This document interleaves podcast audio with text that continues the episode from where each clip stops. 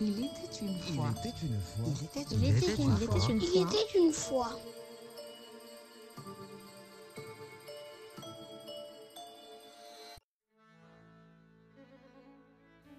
Il était une fois revient après deux semaines de vacances. Et pour célébrer la fin de l'hiver, je vous propose un mois entièrement consacré aux mythes et aux légendes scandinaves. Je vous propose de commencer tout de suite avec L'enfant et l'ondin, un conte traditionnel de Suède. Nils et Johan habitent au bord de la mer, et c'est l'hiver. On raconte que l'ondin gèle la surface de l'eau pour se protéger du froid au fond de sa retraite sous-marine. Les enfants veulent voir si la glace est assez épaisse. Mais leur mère leur recommande de ne pas trop s'éloigner du bord, pas plus loin que les branches de sol, leur dit-elle. L'ondin essaiera de vous attirer sous l'eau si vous vous éloignez trop. Et oui, il s'ennuie depuis que ses filles sont grandes et sont parties. Les deux garçons s'aventurent sur la glace, qui craque, ce qui les fait rire. Et Johan dépasse la limite.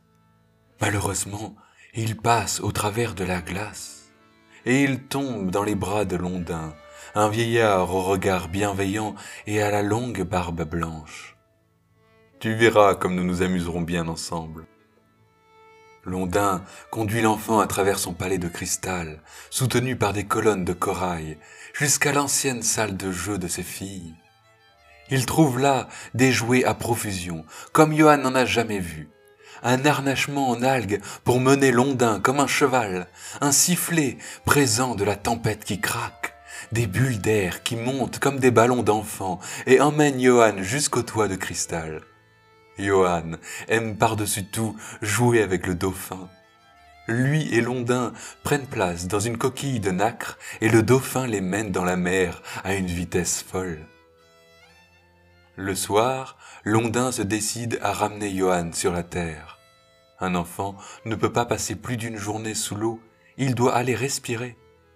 Alors, ils passent tous deux la tête au travers du trou par lequel Johan est tombé. Sur la rive se trouve la maison de Johan. Celui-ci aurait pu y courir, mais Londin s'est attaché à l'enfant et il joue de sa harpe d'or. Johan oublie tout pour l'écouter.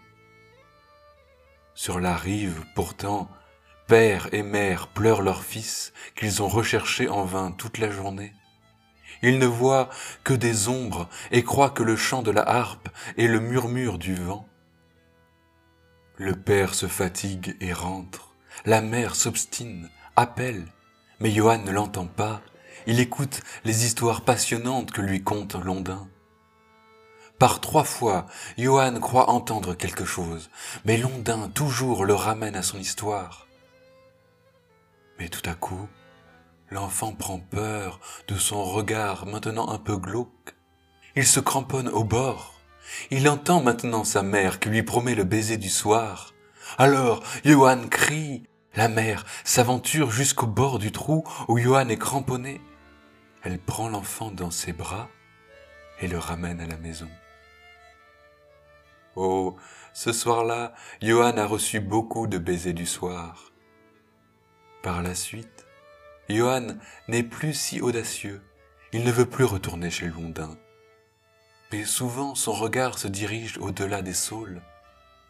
Il aimerait tant connaître la fin de l'histoire racontée par Londin. L'enfant grandit et devient adulte. Jamais plus il ne reverra Londin et son palais de cristal.